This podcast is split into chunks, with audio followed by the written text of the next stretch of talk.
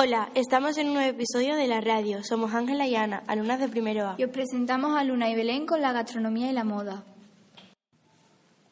A continuación, vamos a hablar de la gastronomía en Saltera. Os vamos a dar consejos de sitios en los que comer y algunos platos. Saltera cuenta con numerosos mesones y bares donde se puede degustar carnes a la brasa.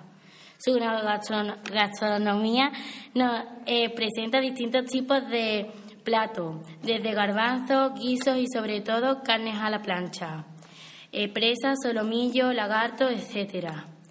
Eh, en los lugares también podemos degustar dulces típicos, piñones, gañotes, tarta de pan, tarta de moño, tarta de polvorón, eh, rosco de yogur y de naranja.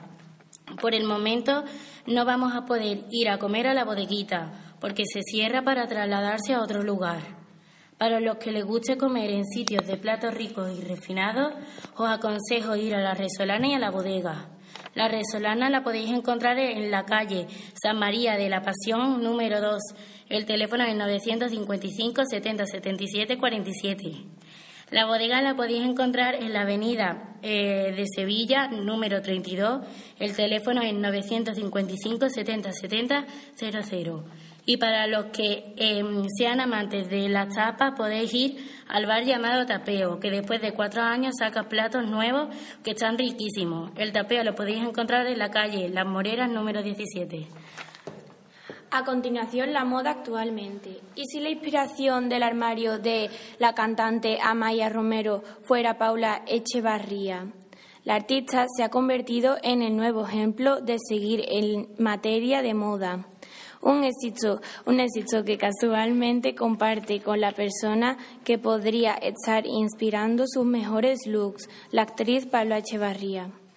Kim Kardashian con la murciana Cita Avellán y otros vínculos inesperados de la moda. Va amistad que nos sorprendió tras haber protagonizado juntas una sesión de fotos para la revista Oda. Seguimos con la música, la redactaremos nosotras.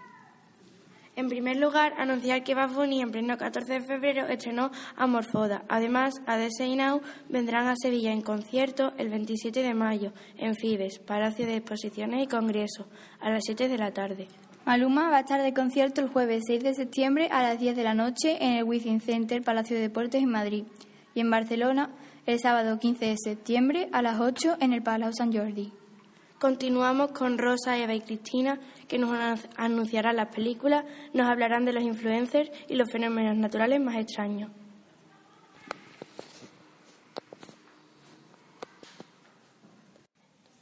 Hola, soy Rosa y os voy a hablar de los fenómenos naturales extraños reales. Los desastres naturales han influido en el curso de la historia a través del tiempo, causando el hambre, la pérdida de vida y, en casos extremos, la destrucción de civilizaciones enteras. Aquí están los cinco desastres naturales más extraños que ha sufrido el planeta. El primero, el 30 de junio de 1908 se produjo una explosión similar a la de un arma termonuclear sobre las proximidades del río Podkamenaya en Tuzguka. La primera teoría fue que un objeto celeste había producido la explosión. El segundo caso, el invierno sin fin. En 1916, en mayo, una helada mató a numerosos cultivos, provocando escasez de alimentos, especialmente en Europa. El tercero, la contaminación atmosférica en Londres en 1952. A principios de diciembre de ese año, un fuerte frío y niebla se trasladó a la zona de Londres debido a un descenso de temperatura. Los londinenses comenzaron a quemar más carbón para calentar sus hogares. Cuatro, Terremoto nuevo en Madrid, Missouri. En el momento del terremoto, 1811-1812, la zona más afectada tras el terremoto estaba escasamente poblada, por lo que pocas vidas se perdieron, pero el impacto fue geológico y muy importante. Quinto y último caso, en 1883 se produjo una erupción que fue considerado como una de las más violentas acontecimientos volcánicos de la historia, matando a decenas de miles de personas es considerado históricamente el sonido más alto que pudo escucharse a casi 3.000 kilómetros. Hola, soy Cristina y voy a hablaros de los estrenos de cine más esperados.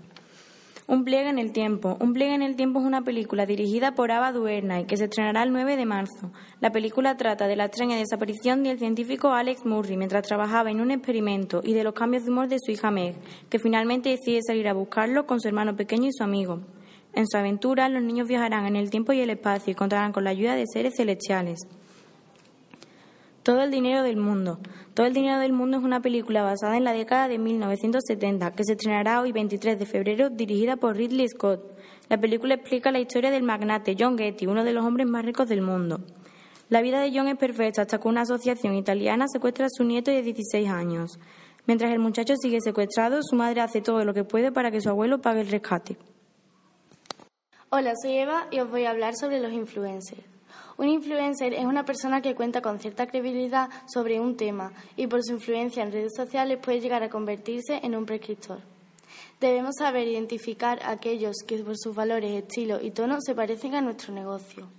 La investigación es fundamental en una campaña con influencers.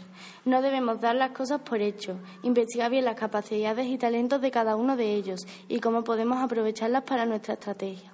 Por ejemplo, si es bueno haciendo vídeos, podremos pedirle uno. Si es tímido y nunca muestra su imagen, no debemos exigir algo así. Finalizamos con Javi, Antonio y Manuel que nos comentarán los deportes. Empezamos con la Liga Santander. El Real Madrid juega contra el Alavés el 24 de febrero a, las 4 y cuarto. El Barcelona juega contra el Girona el 24 de febrero también, pero a las 9 menos cuarto. El Villarreal juega contra la Real Sociedad el 25 de febrero a las seis y media. El Sevilla jugará contra el Atlético de Madrid el 25 de febrero a las nueve menos cuarto. Y para, terminar con la Liga, el Betis juega el 26 de febrero a las 9. En Copa del Rey, el Sevilla se enfrentará con el Barcelona el 21 de abril, que es sábado de feria, en el Wanda Metropolitano para jugar la final. En la ida, de Champions, el Sevilla empató contra el Manchester United por 0 a 0. El Barcelona empató contra el Chelsea por 1 a 1 y el Real Madrid ganó contra el PSG por 3 a 1. En la vuelta, el Sevilla jugará el 13 de marzo, el Barcelona el 14 de marzo y el Real Madrid el 6 de marzo. Estos tres partidos serán todos a las 9 menos cuarto empató contra el Red Bull Salzburgo por 2 a 2 en la ida de la UEFA Europa League. El Atlético de Bilbao ganó contra el Spartak de Moscú por 3 a 1. El Villarreal perdió contra el Olympique de Lyon por 3 a 1. El Atlético de Madrid le ganó al Copenhague por 1 a 4.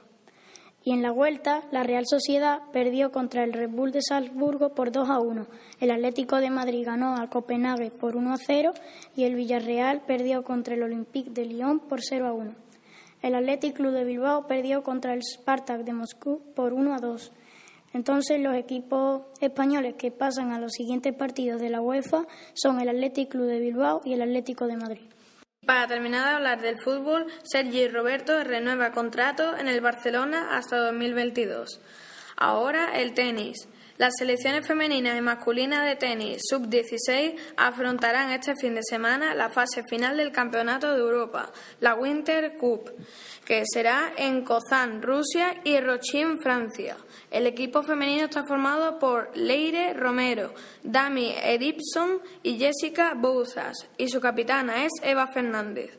Y el equipo el equipo masculino está formado por Pablo Llamas, Mario González y Ángel Guerrero. Su capitán es Juan Pérez Hernando. El equipo español no contará con Carlos Alcázar por una baja de última hora. Le sustituirá Ángel Guerrero. Seguimos con la selección española de, baloncesto. En la Liga Lep Oro, Drew Maynard se desvincula de la Unión Financiera Oviedo. El CEIP Constitución vibra con la presencia del Cervera y Sam Zoran. Brig refuerza el perímetro de la Unión Financiera Oviedo. En la Liga Femenina, Isla La Torre contra el CB Almería. Es un partido clave. En la Liga Lep Plata, Robinson Open, nuevo fichaje del Ávila Auténtica, Agustinos reciende a José Antonio Medina para facilitar su fichaje por la Roda. Alquimista Laboratorio Queso Zamorano presenta a su cantera este sábado. En la Liga Día, Snat Sam Adrià renueva su voto matrimonial con la Liga Día. Esto ha sido todo. Gracias por estar de vuelta en otro episodio de la radio. Y esperamos que os haya gustado mucho. Hasta la próxima.